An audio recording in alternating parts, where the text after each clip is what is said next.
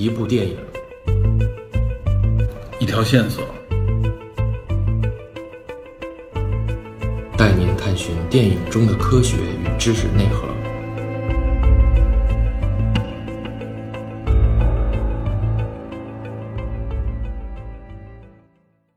Hello，大家好，欢迎收听本期的电影侦探，我是 Peter。在上期节目里边，我们主要聊的是《平原上的摩西》它的这个原著和剧集本身。聊作品本身呢，其实大概只占这期节目的三分之一。那这后三分之二呢，我们就要做进一步的延伸。以前面我们介绍作品的时候提到的一些元素作为线索呢，来展开我们的话题，把目光呢投向更深更远的地方。这其中的一些内容呢，可能能够解答作者通过他作品提出的一些疑问与思考。同时呢，也与今天的你我息息相关。好，闲话少说，我们立刻进入本期节目。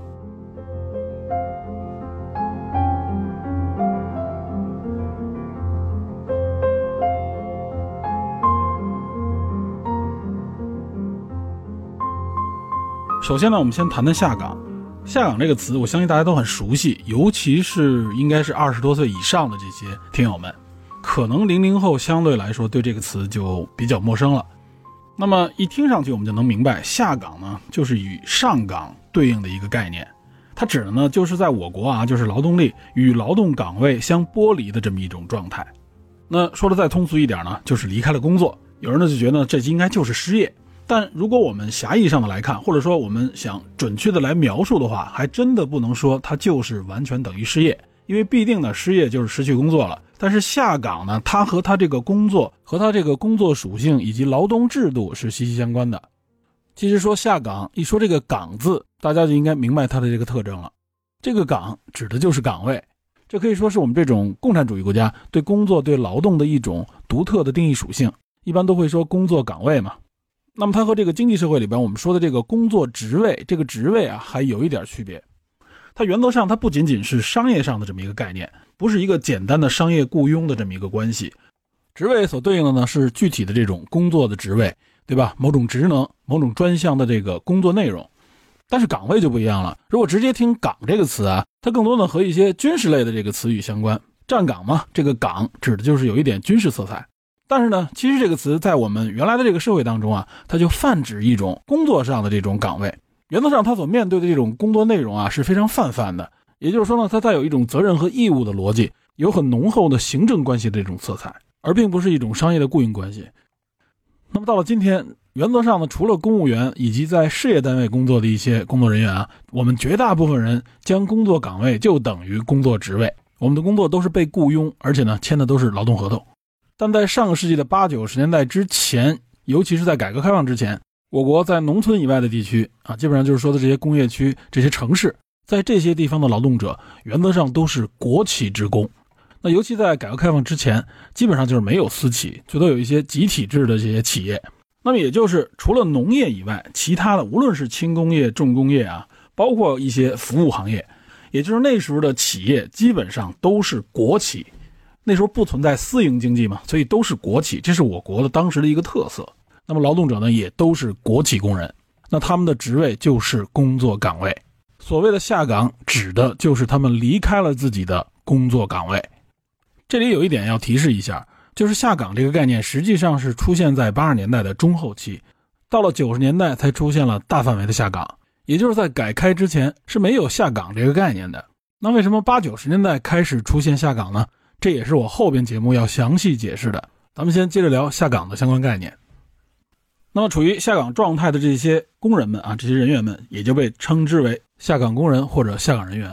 那么，如果按照法律的这个规定范围，我们来看，也就是下岗人员他们的这个劳动合同实际上呢，并没有期满。在那个年代呢，主要就是因为企业的这个生产模式啊、经营模式，导致企业呢出现了一些经营上的问题，不得不进行整体上的这种改革或者说转轨。从而呢，也就是因为经营的原因，让这些工人们剥离开他们的这个工作岗位，所以呢叫做下岗。注意，劳动合同其实呢原则上并没有到期，所以这也是不能直接说就是失业。而且呢，这些下岗人员他们起初呢都是还没有和企业啊，我们叫做工作单位，实际上单位这个词啊，它也不是一个商业上的名词嘛，他们还没有和原来的这个企业或者说工作单位解除他们的劳动合同。这首先是下岗人员们他们面临的第一个状态。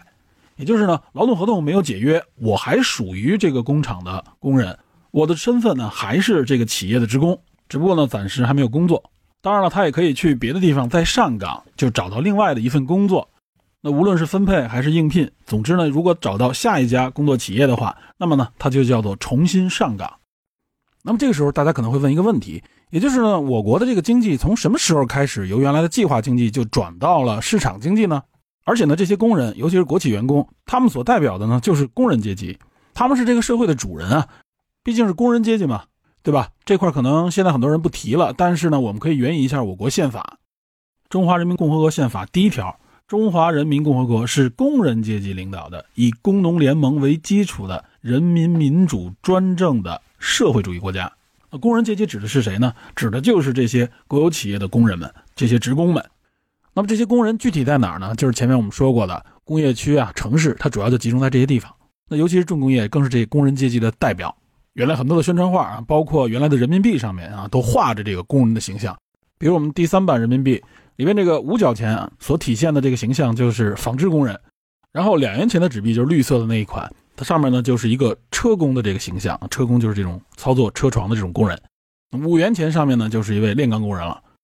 那在第四套的这个五十元人民币上，大家应该还有印象，就是一位科研工作者、一位女性的农民和一位炼钢工人。那么这两套人民币，八零后、九零后应该都用过，都有印象。这就体现了工人阶级这些形象，尤其是重工业工人。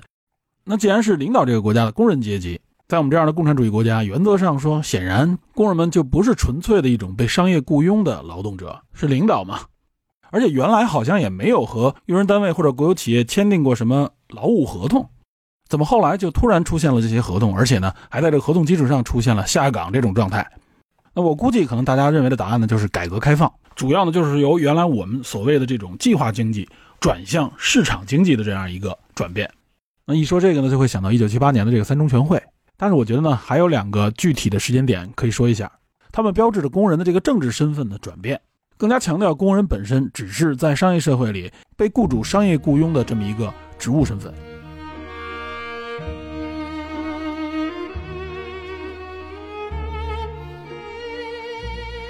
首先，第一个呢，是一九八四年十月二十号。在中国共产党第十二届中央委员会第三次全体会议上通过的这个中共中央关于经济体制改革的决定，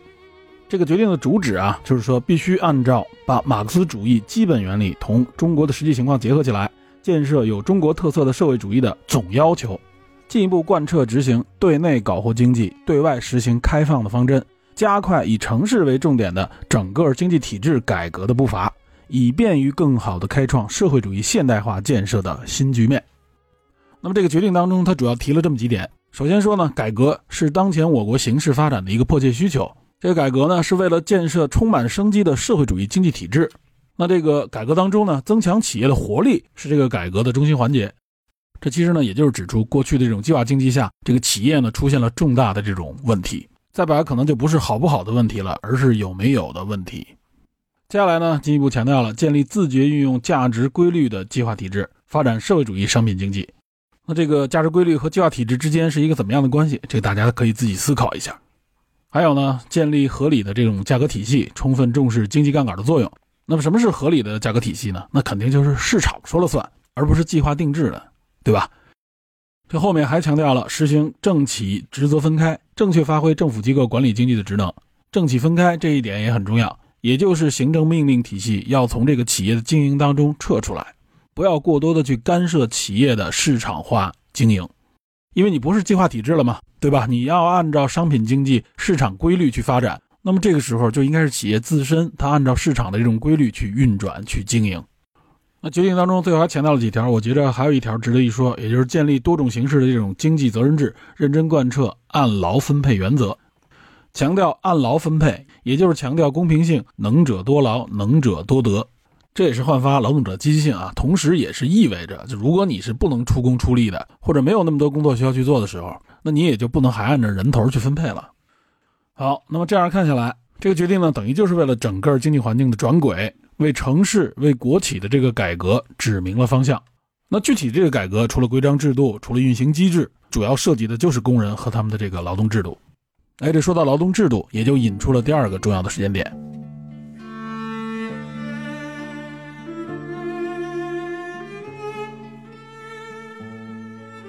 这个时间点呢，就是一九八六年的七月十二号。国务院呢发布了一个改革劳动制度的四个规定的通知。这实际上这四个规定是四个重要的文件，所针对的呢就是有关工人们如何签订劳动合同、有关福利待遇、社会保障等问题。那在过去啊，我们是计划经济，这些国企的职工可以说他们是终身制的。原则上，你进入到这个呃国企里边，你的这个工作岗位都是按照计划经济这样安排，长期存在的。可能具体的工作内容会有调整，但是呢，无论是有事儿没事儿，你这个岗位一直在。所以基本上那个时候的这个工人们啊，他们在退休前都是一直在这个工作岗位上工作的。子女呢，也是生长在这个大的国企环境之中。所以呢，那个时候的工人们，尤其是在一些工业区，尤其是像东北这种重工业区啊，它有很多的这种大型的这种工厂，里面的人很多，有几万、几十万的都有。他们就等于是生活在一个非常巨大的社区之中。那在这个社区当中，我相信很多人也都比较熟悉了，里边的配套设施是比较齐全的。无论说是从幼儿园到这个学校，还有像卫生所、图书馆、食堂、商店，有的还有运动场、还有剧院等等，相当于是把社区里面的这些基本生活要素都包办了。那么，尤其在这个环境当中生长起来的孩子们，可以说基本上他们可见的这个未来都可以容纳在这个社区之内。那稍微年长一点的，他们的工作实际上也是如此，就基本上是预定继承他父辈的这个工作，就有很多这种子承父业的这种状态。那么八六年发的这个文件里边啊，它这个四个规定指的什么呢？就是国营企业实行劳动合同制暂行规定，国营企业招用工人的暂行规定，国营企业辞退违纪职工暂行规定和国营企业。职工待业保险暂行规定，所以从这里我们能看出来，从过去那种啊，类似于终身制这种工作方式、工作岗位的这种方式，转向了实行这种劳动合同的方式。那现在其实无论是国企还是私企，我们签订的都是劳动合同，对吧？它就是向这个市场经济这种运行模式看齐。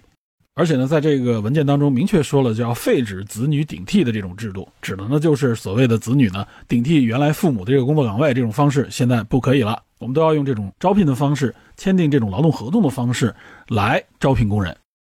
那我们也看，就是签订劳动合同的时候，就意味着，呃，这个劳资双方啊，或者说是用人单位与这个工人之间，他们是一个对等的关系。大家呢签订的是这种劳动合同，来限定这个工作的这个期限，以及呢工作的相关的条件啊、报酬啊、福利待遇等等，包括相关的双方的这种责权。那这样看下来。啊，针对城市，尤其是针对这些国有企业，对这些企业工人们的相关制度性的这种改革，从八十年代正式开始，工人们都签订了劳动合同。那么一些工作关系的转变，包括呢很多职位职能的这种转变，都有了比较明确的这种合同约定。同时呢，整个向市场经济的转变，那么企业的核心呢也就围绕着经营而转变，企业不再是国家计划当中的一个重要组成部分，而是呢逐步的从国家计划当中走出来，直接走入到市场里。那走入到市场里边，你就要面临竞争啊，对吧？面临竞争，也就会出现各种各样的经营问题，有好有坏。那原则上，原来这些国有企业，实际上它的这个竞争能力都是相对很弱的，尤其在市场环境下，一是它适应的问题，另外一个就是企业长期积累下来形成了内部的这种人员结构。那这人员结构肯定是无法匹配市场竞争的，无论是生产能力还是生产效率都有了巨大的问题，那就更不用提你的产品质量了。说白了呢，就是原来国家供养的这些企业啊，不可能再持续了。那么你企业面对竞争的时候，很多企业在没有国家包办的这样的一个情况下啊，都不是效益的问题，很多企业根本就无法生存，那么就有很多面临倒闭。同时呢，你这企业想经营下去，就必须进行重大的调整，人员结构也就是调整的重点。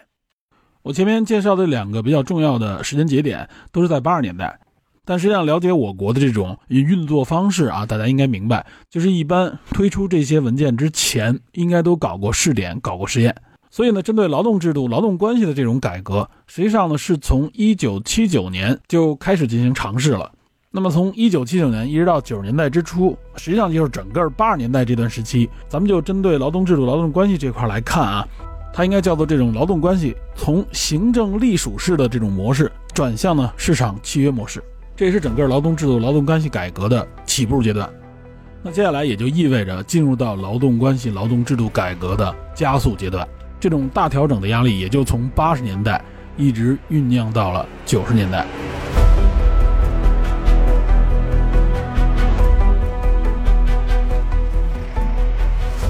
田园上的摩西就展现了发生在九十年代的下岗潮，好像就是突然一宣布，一个工厂的工人就全都下岗了。这个下岗潮呢，也就是从九十年代开始显现的。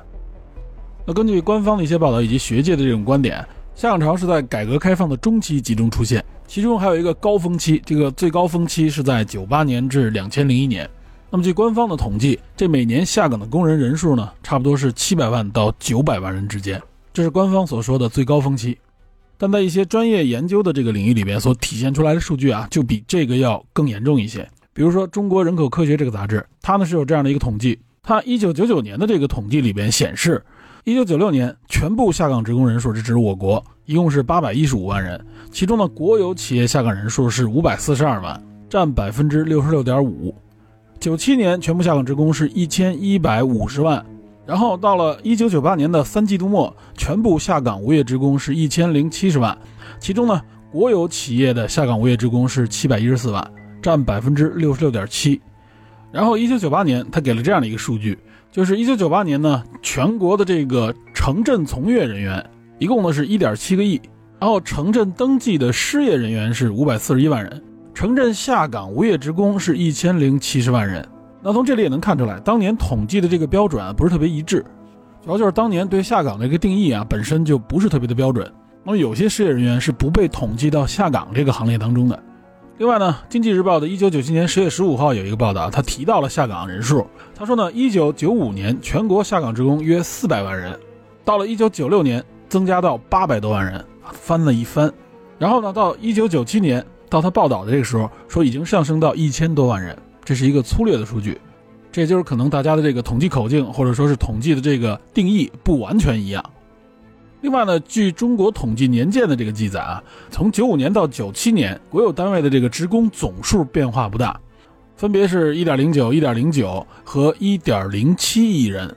从统计年鉴看啊，一九九七年这个国有企业职工人数减少了两百万。那从工业总产值里边，我们能得出另外一个数据啊，就是从七八年到九七年，国有工业的这个产值占比啊，从原来的百分之七十七点六，一直下降到了百分之二十六点五。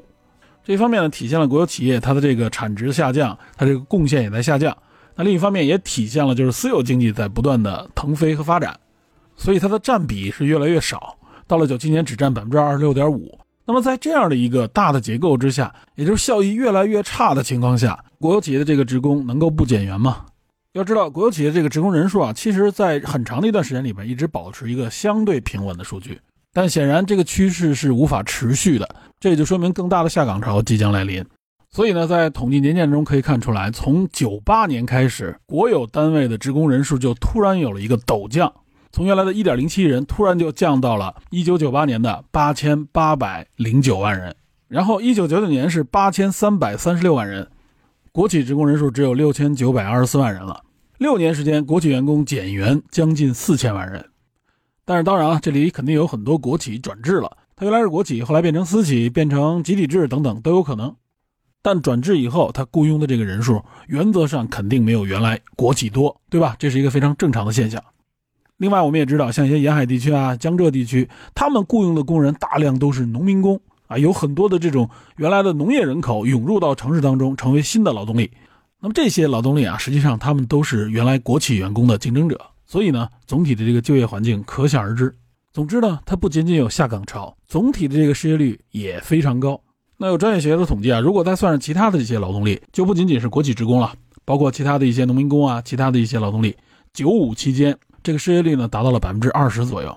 九五期间指的就是第九个五年计划嘛，应该是一九九五年到两千年。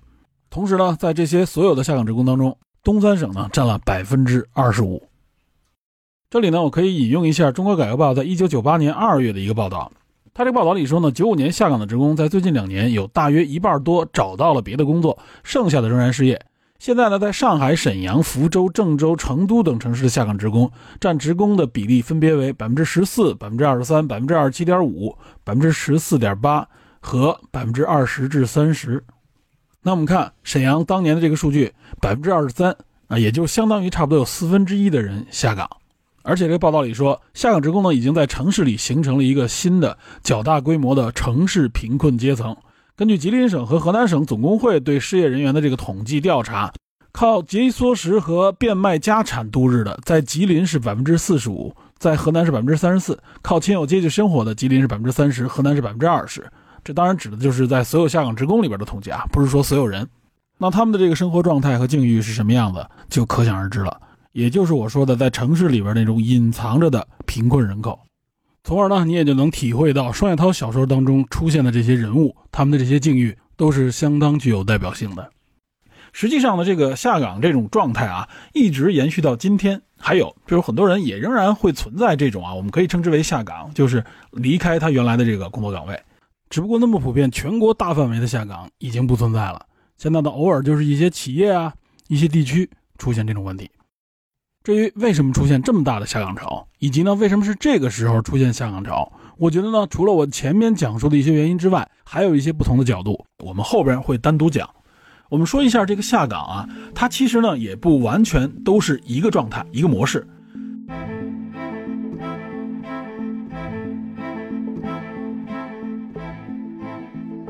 呃，我看到就是有关上海地区啊，它有关这个下岗的一个定义啊，它里边又分了五种类型。这个应该不是全国普遍的，但是我觉得具备一定代表性，我们可以稍微了解一下。这五种类型呢，分别叫做买断、内退、两不找、解除合同、发生活费。这五种，这个买断啊，我们大家多少都听说过，这就是买断工龄。这是我们改革开放初期，我国一些国有企业在改革过程当中安置这些啊富裕出来的这些人员下岗人员的一种办法，就是参照员工在企业的这种工作年限、他们的工资水平以及他们工作岗位的这个条件等等啊，结合企业的实际情况，经过企业与员工双方的这种协商，而且呢还要报到有关的这个部门进行批准。然后呢，由这个企业一次性支付给员工一定数额的这个货币，从而呢解除这个企业员工与企业之间的这种劳动关系。那当时就有很多人要选择是不是买断工龄。买断工龄呢，就是企业确认以后呢，给他发一笔钱，然后呢，这个职工就相当于是走向了社会，正式下岗了。但其实呢，这个买断工龄啊，原则上在法律层面上是不完全合法的，这只是当时临时的一种应对的手段。但是在国家层面啊，是明确说过这个东西买断工龄这种方式是违法的，而且呢，在二零零二年九月啊，朱镕基总理在全国再就业工作会议上就指出过啊，所谓买断工龄是错误的，中央从来没有这个提法。这个呢，其实就是当时啊一些地方一些企业呃为了应对下岗提供出来的一种啊，说白了呢就是处于灰色地带这么一种方式和手段。其实大家呢很多人也都选择了这种方式，那当时各行各业都有这种下岗，包括银行都有。这些被买断工龄的职工们啊，他们彼此之间称之为断友啊，也指的是就是这么一群人，这个群体的这么一个名字。而且呢，就算是买断工龄，当时有大量的这种段友反馈啊，他们觉得在买断工龄的这个协商的过程当中，他们是完全处于一个弱势的状态。那这些段友们其实他们也一直有他们自己的呼声，有他们的反馈，也就是被买断工龄之后，实际上因为这个改革啊，有些企业的效益慢慢就好起来了。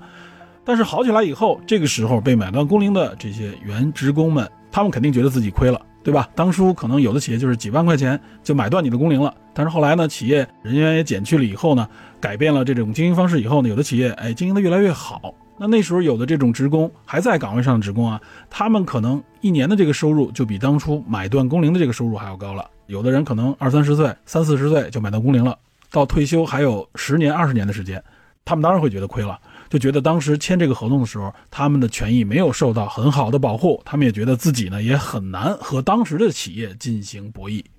所以买断工龄这种现象慢慢消失之后呢，但这个群体肯定不会一直消失，他们的诉求以及反馈的问题还一直存在，而且呢也有新闻报道，有些买断工龄不是像大家想的，当时你签了合同就给你一笔钱，很多人是过了很久才拿到这笔钱。甚至我看到，二零一八年澎湃新闻上还报道过一个事件啊，就是东北的国营厂下岗职工他的自述，他当初呢是九八年签的这个下岗的协议啊，就是买断工龄，结果呢这笔钱直到二零一六年才拿到，这之间相隔了将近二十年时间啊，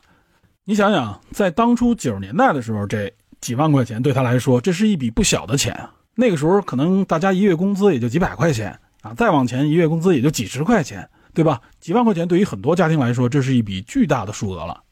九八年几万块钱买一套房是没有问题的，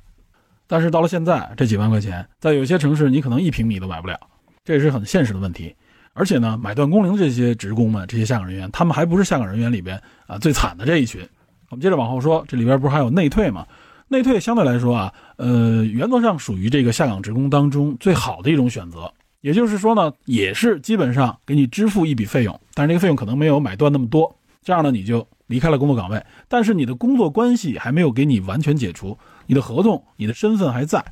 所以呢，这些职工原则上还能享受一定的福利待遇，就是这个厂子的福利待遇。如果赶上这个厂子经营好，那么这福利待遇也会好。尤其是退休之后，你还能够享受退休的这个待遇，所以叫做内退，就是内部啊，你没有工作岗位了，你先退休，企业呢给你支付一笔钱，这样呢你能够有一个基础的这个生活能力啊，在你找到下一份工作之前也能支撑一段时间。同时呢，我还给你一定的福利待遇，肯定没有原来好。但是这些人的社保并没有终止。所以呢，这个企业也会为他继续缴纳相应的这个社保费用。当然了，这也是一种过渡型的手段啊。它主要也针对的是一些年龄偏大的这个职工，也就是说，可能还有几年啊，最多有十年就退休了。但是考虑到因为没有工作岗位了，怎么办呢？辞退人家又显得好像太残酷，而且呢，可能企业的这个条件啊，有的还稍微好一点，那么干脆呢，就用内退的这种方式。实际上呢，也是让冗余的工作人员离开了工作岗位。那后边这个两步找解除合同和发生活费呢，就相对来说比前面的要差一点。那这个发生活费，我们能看到啊，这个其实呢，就是可能有的呢没有一些明确的协议，也没算是内退，也不算是买断。企业呢结合自身的这个能力，定期的呢给这些职工们啊，这些已经下岗的职工们发一些生活费。这些生活费呢，往往都是当地的这个最低生活保障金。啊，比它稍微高一点也有，但是说实话啊，这个费用，呃，尤其是十几二十年以前，这个费用其实相当少。说白了，也就是低保。那这里可以举一下辽宁，辽宁呢就是故事发生地嘛，对吧？辽宁的低保是多少呢？二零二二年，他一个月的低保金是每月七百元。当然，这指的是辽宁省，具体的各个城市还不太一样。我看了一下，差不多有的七百多，有的呢比七百可能还少一点。这叫做企业发生活费。这个解除合同啊，就是没有体现出来是否存在买断的这种情况，也就是解除合同这个过程当中，并没有明确啊到底是不是买断，有的可能就是工人主动想离开，有的呢可能是因为其他的种种原因，总之呢这个没有体现买断，这其中可能有的人拿到一笔钱，但并没有相关的这种记录。那还有一种叫两不找，这个两不找就很口语化了，指的是什么呢？就是这个企业啊，他没有去找这个职工，就是没有签订过解除合同这个合同，这个关系还在。但是呢，这个职工在很长的一段时间之内也一直没找过企业啊，可能他是工作了，可能是别的原因。总之呢，他也没去找企业说我们签一个解除工作合同的协议，对吧？也没有去签。这种就是双方呢，可能企业都已经解散了，企业都不在了，他也没去找过这个职工。那么这个职工呢，因为种种原因也不去找企业，就叫做两不找。那么这个两不找。说实话，也是一种客观的原因啊，并不是说主动的躲避啊，往往都是说找不到对方，或者说呢就没有人去负责相关的事情。那么对于职工来说，他可能因为别的原因离开城市啊，离开这个生活的地方，去找别的工作啊等等。总之呢，就是没有任何书面上的证明能证明他们已经解除这种劳动关系了。以上呢是上海总结出来的啊下岗职工的一些不同类型。那我估计呢，可能在各地也有一些通用性，但主要呢，我觉得买断啊、内退啊，这都是比较常见的现象。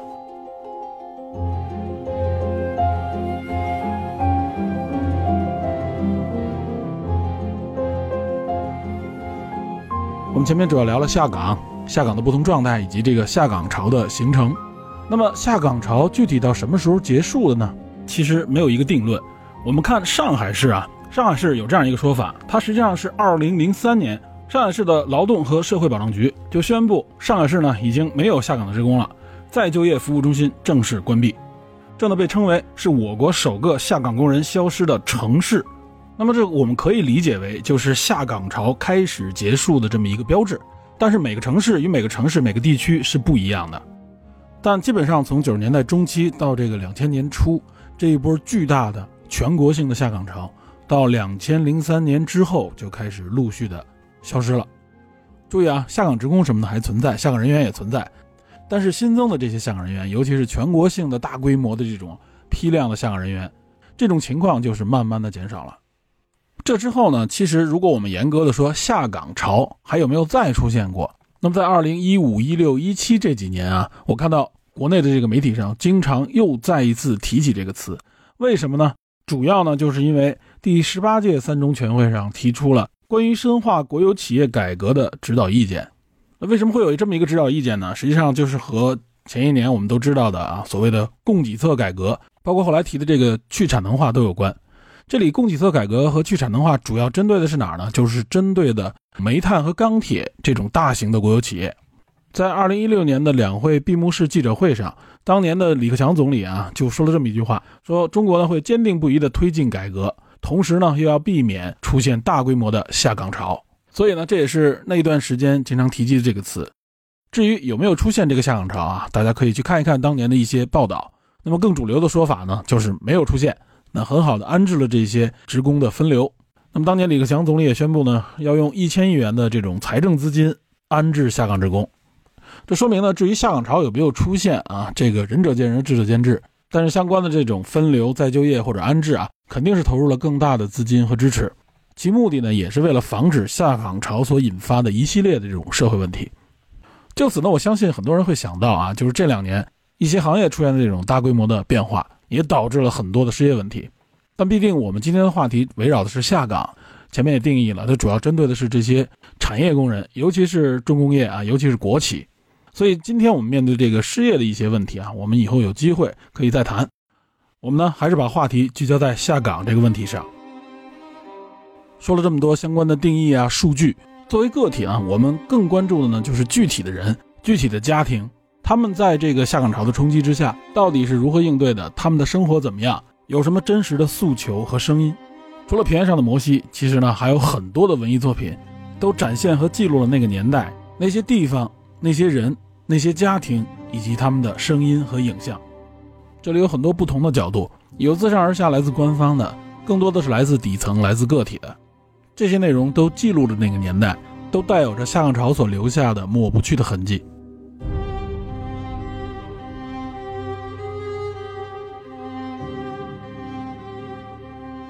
那么，我先讲一些更多人都有记忆的痕迹。我记得有一个小品。是一九九九年春晚上的一个小品啊，非常著名，也是当年非常著名的一个小品演员。他在台上说了一句台词，他说的应该是“咱工人要替国家想，我不下岗谁下岗”。那么这句台词啊，当年喊出来的时候啊，无论是台上还是台下啊，都有很多人鼓掌啊，也曾经被用来作为宣传的一个口头禅。随着时间慢慢的推移，这句台词和这个小品成了一个特别明确、抹不掉的痕迹。这也是我认为这种文艺作品。它也有它的价值，也许它留给人们的这个印象和当年想宣传和呼唤的这个方向不完全一致，但是它非常明确、非常好的记录了那个年代为什么会有一个这样的小品，为什么会说出这样的口号。而且当年我记得还有一首歌啊，也是一位著名歌手，应该是我国特别著名的一位歌手唱的一首歌，其中有一句歌词大家记忆应该也非常深刻，唱的是“心若在，梦就在，天地之间还有真爱”。看成败，人生豪迈，只不过是从头再来啊！尤其是最后这一句话，只不过是从头再来，给广大的人民群众留下了深刻的印象。我相信很多人听到这些，就会想起在那个年代为什么会有这样的内容以及这样的口号。我还相信它所形成的这个效果以及影响力，是当年创作者们绝想不到的。这也许就是艺术家搞艺术创作可遇而不可求的一种效果。那么接下来我要介绍的这些艺术作品，在影响力方面与当年这个小品和歌曲是无法相比的，主要是一些影视作品。这些影视作品的视角呢，更加关注的是一些个体、一些小的群体，他们所记录和表达的呢，和平原上的摩西也类似，也就是处在向潮中的这些个体和家庭，他们具体的经历以及能够做出的反应。还有一点要注意的是，这些影视作品它不仅仅局限在东北。比如说，我推荐的第一部电影叫《榴莲飘飘》，这个我相信很多人听过这个名字。它呢实际上是陈果执导的，由秦海璐主演。这部影片呢是两千年上映的，算是秦海璐的电影处女作，同时也是他的成名作。此片除了获得国际的一些奖项之外呢，还获得了第三十八届台北的这个金马奖的最佳剧情片奖。那么他记录和描写的呢，也是一个东北的女孩，她呢好像是学这个京剧的。钱海璐本人也是学京剧出身，但是在老家呢，她因为没有什么出路。所以他就南下，希望能够闯荡一番。最终呢，一路南下，辗转呢，还是来到了香港。然后他打算在证件到期之前，在香港多挣一点钱。那么他挣钱的方式呢，就是做一些皮肉生意。这之后呢，他又回到了东北老家。这时候他看待老家啊，看待周边的这个环境的时候，就有很多的不同。这是二十三年前上映的一部影片，说的是在东北的人，具体记录的这个经历呢，主要是在香港。那么两千零一年有一部影片叫做《安阳婴儿》，啊，是由王超执导的。大家听名字就知道啊，这已经离开了东北。这说的呢是河南的安阳。讲的呢也是一个下岗职工啊，他其实已经生活非常困窘了，结果遇到了一个弃婴啊，他和这个弃婴后来又联系到这个遗弃这个婴儿的母亲之间的这么一个纠葛和故事。那这部影片呢，据说在内陆呢有很长一段时间是禁播的，那么现在应该是可以看到啊，大家如果有机会可以找来看一看，非常的写实，也非常的沉重。另外呢，比如说像张猛执导的这个东北三部曲里边的两部啊，其中《钢的琴》大家应该很熟悉了，《钢的琴》说的也是下岗职工，由王千源和这个秦海璐主演。我们从这里也能看出来，这些下岗职工们，他们一直确实是处在一种边缘的生活状态。比如说，他们都已经失业，但是还有低保，但是这个低保只能维持一个非常低标准的生活，或者说叫做生存状态。那么《钢琴》里边，他就是希望能给自己的女儿买一台钢琴，以留住这个女儿的抚养权。结果呢，发现他根本就买不起。这其实呢，还是一种比较文艺的，或者说为了儿女的一种投资、一种追求。那平原上的摩西就非常直接了，他呢主要就是因为女儿的这个择校啊，九千班，因为学习好，要想上这个九千班啊，因这个事情而起。那么怀疑呢，也是因为没有钱才去犯案，但实际上呢，他是东拼西凑加上卖自己的邮票凑够的这笔钱。所以大家要理解啊，就是说他们看似有生活，看似呢也能正常的在这个城市里生活，但实际上他们处在一种非常的边缘状态。尤其是在那些年代里边，他们呢基本上啊，也就是说能够保证自己的一个吃喝基本的这个生活用度，但是呢，就是很多人他连积蓄都没有，所以他没法应对啊一些突如其来的这个花销，类似像这种择校费啊、买钢琴啊，那就更不用说来一场大病或者遭遇什么突发事件。总之呢，就是基本生活之外的这种大笔花销，他们呢通过东拼西凑或者借钱不能完全搞定的情况下，这个时候呢，他生活的这种窘境的这种状态就非常的强烈了。另外呢，这个《钢的琴》和《平原上的摩西》里边还有一个特别明确的元素，也就是有关音乐、有关文艺。这里边很多元素都体现了他们对文艺的这种追求，尤其是有很多苏联歌曲，比如说像《钢的琴》里边的山楂树，像《摩西》这个剧集里边出现的这个鸽子等等。那么这些文艺元素呢，也就是八零后、九零后他们父辈这一代他们的集体记忆，他们的怀旧复古风，这也是当年苏联模式给中国留下的痕迹。那在东北地区呢，这个痕迹就最为明显。而且其实呢，在当年大型的国有企业里面啊，它的这种文娱生活的主要内容，实际上也是受到苏联的影响。无论是歌曲、舞蹈、电影，甚至包括一些阅读的习惯等等，那么这些元素也就体现了当年工业区城市生活的这些工人们，他们精神生活的追求，也曾经是城市人口的一种时尚。这其实呢，有意无意的间接体现了什么呢？体现了我国这种国有企业计划经济模式这种体制的来源。这一点也是后边我要重点谈的一个方向。咱们先继续说回到张猛导演的电影。那张猛导演除了这个《钢的琴》以外呢，还有一部叫做《耳朵大有福》啊。这部影片是零八年上映的，由范伟主演。这片呢，大家应该也听说过啊。他呢也是描写下岗职工，一个老的下岗职工他的家庭生活。这两部影片，一个是零八年的，一个是一零年的。那零九年有一部电影，我觉得也值得大家去关注一下。它的名字叫做《纺织姑娘》，这是王全安执导的一部电影。他呢。描写的是在西安的一个下岗家庭的故事。那么说实话，这部影片所描写的这个内容也很尖锐，而且据说影片当中所描写这个家庭面临的这些问题啊，实际上呢并不是个例，不仅仅在西安，在东北什么的都有这样的事情。我们都在一些文学作品里边、一些相关的电影里看到过。这部影片呢是由于南主演的。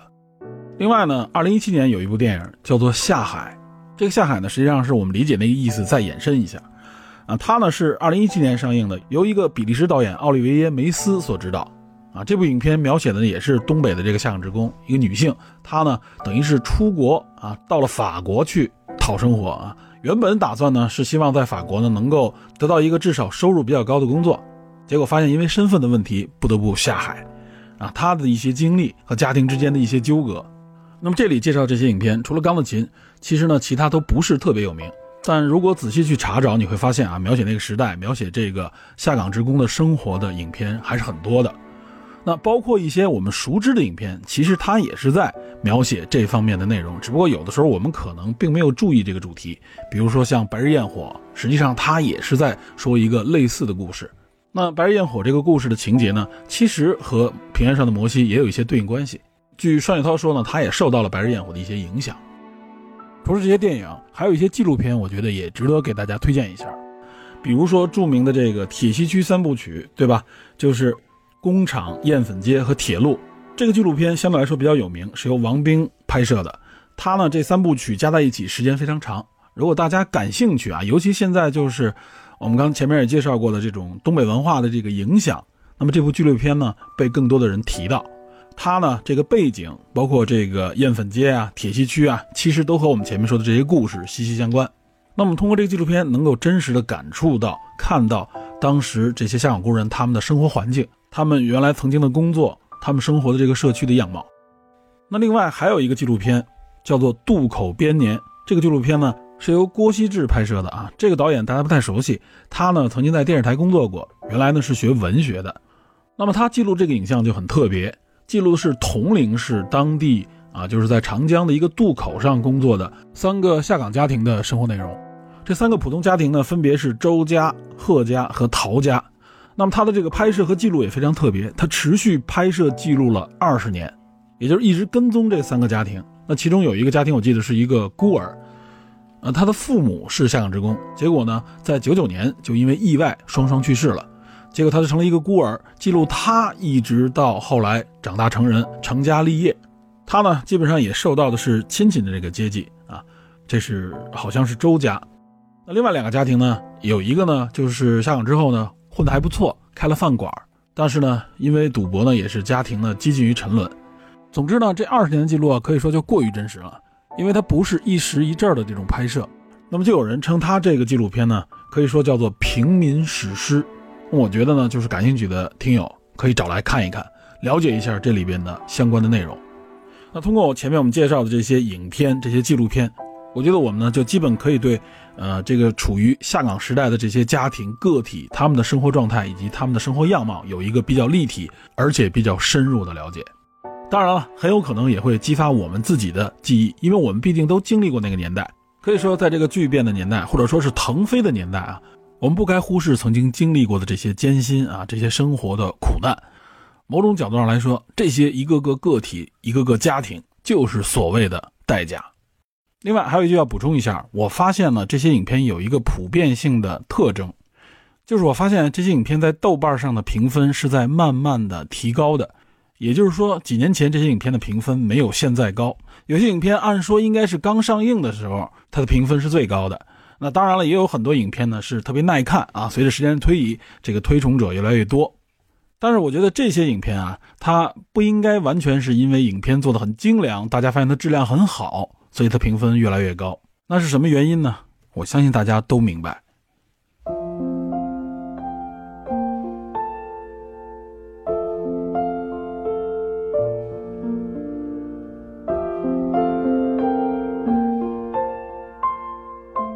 另外呢，在以上这些影片，包括纪录片里边，我们还能看到一些什么信息呢？也就是这些下岗后的职工、下岗后的家庭，他们在应对下岗后的这种生活窘境的时候，做出了怎样的努力，都有什么样的选择，获得了什么，失去了什么？这方面呢，在《平原上的摩西》当中就有很明确的体现。比如说，李斐的父亲李守廉和庄树的父亲庄德增，就是两个非常明确的代表性人物。比如李守廉，他所代表的呢，就是一个相对来说呢比较普遍的下岗职工的样子。那么从家人或者说是从邻居的眼中看呢，这些人相对来说还是挺有能力的。他们呢曾经是企业当中的一些有能力的工人，动手能力强呢，也有一定的人缘。但面临下岗的时候，无论说是眼界还是人脉，对于他们来说都是非常有限的。所以呢，他们的选择也是非常有限的。对于李守林来说，他能想到的就是卖茶叶蛋，到后来开出租车。当然，他是涉嫌一个凶杀案，所以呢不得不隐姓埋名。另外呢，还有很多类似于他这样的人物，都是一些普通人。甚至包括那个连环杀人案的案犯赵庆阁，这也就体现出来这些普通人生活在社会的边缘。有些人呢靠家人、靠朋友的这种接济苟活于世，那么有些人呢就选择走上了犯罪的道路。所以呢，下岗潮期间呢，这些社会治安案件也随之增多。这方面呢都是有很多调查的文章的，这也是下岗导致社会不安因素的一个体现。所以呢，也有我前面提到过的，就是很多普通家庭，他们呢就将希望寄托于自己的儿女身上。自己呢，进一步的节衣缩食，指望的呢就是儿女有一招能够出人头地，走出他的这个社会圈层。那么相对来说呢，钟德增就属于一个下海型的成功人士。这些人呢，一方面等于是利用了原来在这个企业当中的一些人脉，尤其是他呢，可能是因为业务的原因，他们呢往往能看到一些普通工人看不到的这个层级，能够接触到一些普通人接触不到的资源。所以呢，这其中就有些人抓住了其中的机会。当然了，最终走向成功的还是极少数。那在原著当中啊，庄宗实际上就更成功一些。他除了卷烟厂的业务，他还做了什么房地产啊、教育啊等等，基本上呢是踩中了时代的脉搏。然后呢，是通过庄树的描述，认为他父亲呢是非常干净的，并没有什么真正的所谓邪门歪道，也没有做什么违法乱纪的事情。但他们呢，还是容易受到社会上舆论的一种非议。那前面说的这些电影和纪录片里边，也有很多类似的人物，但更多的呢，就是类似于李守廉这样的普通人。他们呢，在生存线上挣扎，有的呢，也不得不走入一些灰色的地带。然后呢，他们的下一代，也就是八九零后，以李斐和庄树作为代表。普通的孩子呢，很多更像庄树。就是他们呢，并不是一个能够特别善于学习的人，或者说呢，达不到像李斐那样能够认真的去看书、读书、学习。这可能有家庭环境的影响。另外一个呢，其实也有很多人啊，他们的学习成绩还不错，并不是学习成绩很差。但是显然，如果做不到出类拔萃，再加上家庭资源如果一般的话，就很难把握住相对来说非常稀缺的这些机会。那包括像李斐这样其实学习成绩很好的孩子，也是在一次变故当中呢，彻底失去了在社会中竞争的这些机会。那更多人就是随着社会的这个大潮起伏，很难有自主掌握命运的这种能力。比如说去年年底在虎啸上看到一篇文章，说的是一个东北家庭时隔二十年的两次下岗，就介绍了一些九零后他们遭遇的这个中年危机。他们的父辈呢就是当年的下岗工人，然后呢他们离开了东北去外地打工打拼，最终呢人到中年三十多岁就又遇到了失业的这个问题。他们呢有的就不愿意回东北老家。但是在外地呢，又生存不下去，因为这个生活的压力非常大。有的呢，甚至形成了又不得不啃老，和自己的父母生活在一起。比如其中一个女孩子，她就是在教培行业，结果呢，遇到了自己根本就无法抵抗的这个大命运，成了这个下岗的二代。那么文中还提到，在东北的这个语境当中，形容一个人有正事儿是最上等的褒义词。这个所谓有正事儿，也就是指的有一项稳定的工作，有稳定的收入来源。他们呢，在外漂泊，很难找到新的工作机会。但生活的成本是巨大的，就别说是在北上广了，在一般的城市，你的这个租房成本就无比巨大。如果没有工作的话，根本坚持不下去。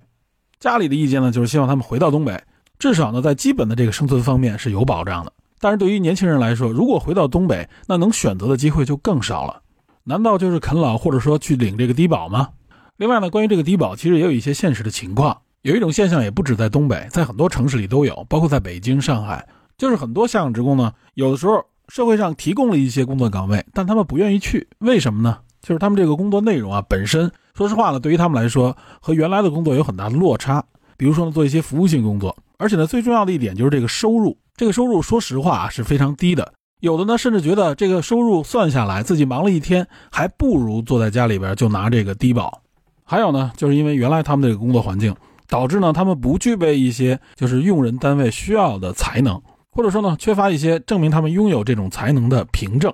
这里边有的人去参加一些职业培训，有的呢，要么是因为学习能力有限，要么是因为啊，这些培训本身这个成本对他们来说也不低，所以他们啊，所谓再就业能够选择的这些工作内容非常的少。那么能够选择的一些岗位啊，说实话，就出现了前面说的这个问题，就是这个收益太低。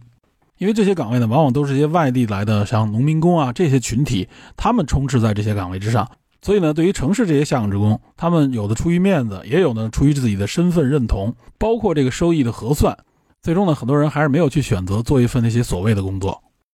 所以从这点也能看出来什么呢？就是这个下岗潮的影响，绝不仅仅只是停留在那一代人身上，而是对这个家庭、对两代人，直到今天都有着非常巨大的影响。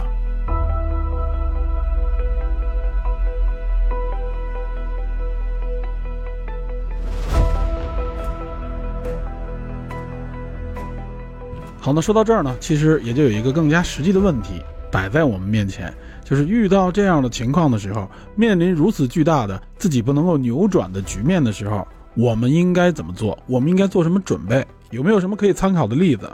或者说，我们还能寻求怎样的帮助？难道就只有等待、接受和随波逐流吗？我觉得要想谈及这些，首先呢，我们就还要回到之前一直在问的一个问题，也就是为什么？为什么会出现如此巨大的下岗潮？我前面呢提到了一些原因，也就是改革开放经济制度的这种彻底转轨。那么为什么要出现这种转轨呢？为什么要去改革呢？这里边除了我们知道的一些因素之外，还有没有其他因素的影响？而且前面我也铺垫过，我们不应该把目光只放在本国，要向更广阔的区域去看，从全球的角度，从世界的角度去看，有很多和我们类似的这种情况，值得我们去参考，值得我们去了解。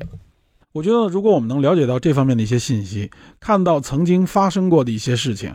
可能对我国发生这种情况呢，就有一个更加立体的了解和理解，从而呢，我们才能够尝试去思考后边这个问题，就是我们该怎么办，我们能怎么办，我们还有什么可以去依靠和依赖的，有没有什么力量可以协助我们，哪怕就像一个救生艇、一个救生圈一样，在面临如此巨大的下岗海啸的时候，除了我们自己学会游泳，我们身属水性之外。我们还有没有什么可以去抓住的，可以去依靠的？还是说我们只能被动的去接受、去等待、去等待我们内心的那个摩西出现吗？那么到底有没有可能能够让我们有更高的存活几率？至少可以让我们不至于如此狼狈和不堪的去应对和度过下岗潮的冲击？那么这些问题呢，我都想尝试的在下一期里边跟大家再详细的聊一聊。我相信这些问题对我们都非常有意义，而且呢，它不局限于历史。它具有非常强烈的现实意义。我希望在接下来的节目里边，能够给大家提供一些线索、一些思路，以及可能的解决方案。好，感谢您收听本期的电影侦探，请您持续锁定本节目，我们下期再见。